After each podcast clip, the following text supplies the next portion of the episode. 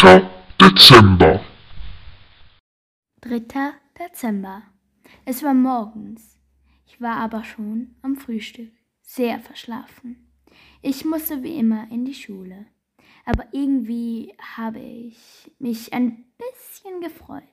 Denn am ersten Schultag im Dezember geht es bei uns immer lustig zu. Dieses Jahr wichteln wir. Unsere Lehrerin hat es uns am Freitag erklärt. Wichteln ist eigentlich ganz einfach, hat sie gesagt. Jeder schreibt jetzt seinen Namen auf einen Zettel. Dann legt jeder diesen Zettel in die rote Box. Und danach zieht jeder wieder einen Zettel. Und dann am letzten Tag vor der Weihnachtsferien, also am 23., muss jeder dem, der auf seinem Zettel steht, ein kleines Geschenk machen und dann am letzten Tag mitbringen. Das Geschenk darf nur drei Franken kosten, höchstens. Es darf natürlich auch etwas Selbstgemachtes sein.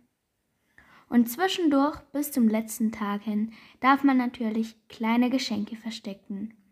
Unter dem Pult oder so. Zum Beispiel können diese kleine Geschenke Schokoladenherzen oder keine Ahnung, einfach so kleine Geschenke. Es können auch kleine Sachen sein, die man nicht essen kann oder ja, zum Beispiel unter dem Tisch aufräumen. Wichtig ist, dass ihr niemandem sagt, wer auf eurem Zettel steht. Denn das soll ein Geheimnis sein. Wenn ihr dem Wichtel irgendwas unter oder auf den Tisch legt oder macht, soll niemand das erfahren. Habt ihr noch Fragen? Ja, ich hatte dort eine Frage. Machen Sie auch mit? Das fragte ich damals und sie antwortete mit Ja. Das war gar nicht gut. Ich mag Frau Schnell, unsere Lehrerin. Aber was, wenn ich sie gehabt hätte? Was soll man einer Lehrerin schenken? Ich habe sie zum Glück nicht. Ich habe ein Mädchen. Es ist ultra pferdenerisch. Und ich werde ihr einfach etwas mit einem Pferd drauf schenken.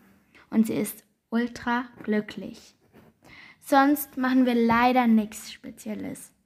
Als ich nach der Schule zu Hause angekommen bin, die Jacke gerade ausgezogen habe, schickt mich meine Mutter wieder nach draußen.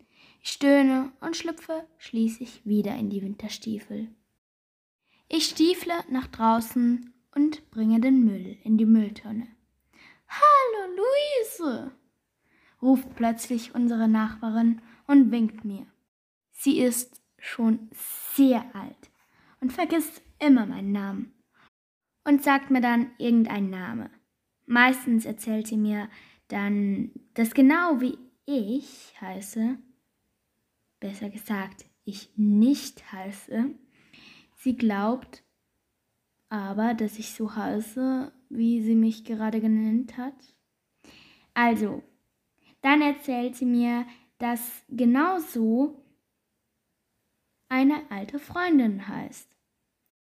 Doch gerade kommt sie auf mich zugestapft und sagt, als sie am Gartenzaun direkt neben dem Mülleimer steht, immer noch recht laut, weil sie nicht sehr gut hören kann. Guck mal, Hannelore, ich habe ein paar Äste für dich. Die bringen dir dein Glück im neuen Jahr. Die alte Dame lächelte und ergänzte, Natürlich nur, wenn du an das Glück glaubst, mein Mädchen. Schönen Tag noch, Frederike. Die Nachbarin stapft durch den Garten zu ihrem Haus. Ich schaue zu ihr und überprüfe die Äste. Wieso hat mir Frau Hecking, so heißt's, die Frau, meine Nachbarin, frisch abgeschnittene Äste gebracht? Man schneidet die Bäume ja schon anfangs Winter, aber dann legt man sie doch einfach in den Grünabfall oder ja, keine Ahnung, man braucht sie fürs Kaminfeuer. Aber all das, das bringt doch kein Glück.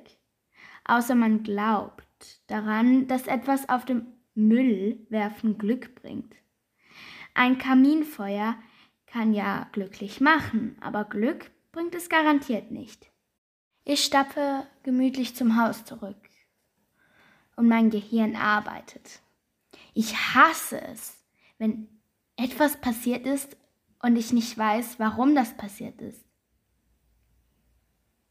Es könnte ja sein, dass sie dachte, es wäre schon Osterfeuer. Wir haben immer am Abend vor Ostern ein Osterfeuer in unserer Stadt.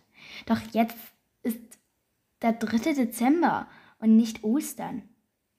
Aber wie schon sehr oft gesagt, sie ist sehr vergesslich. Liebes Tagebuch. Frau Hecking war heute wieder mal sehr verwirrt. Sie hat mir frisch abgeschnittene Zweige geschenkt und gesagt, das soll Glück bringen. Ich check gar nichts mehr. Für was braucht man das? Vielleicht wisst ihr ja, für was man frisch abgeschnittene Zweige braucht und warum die Glück bringen.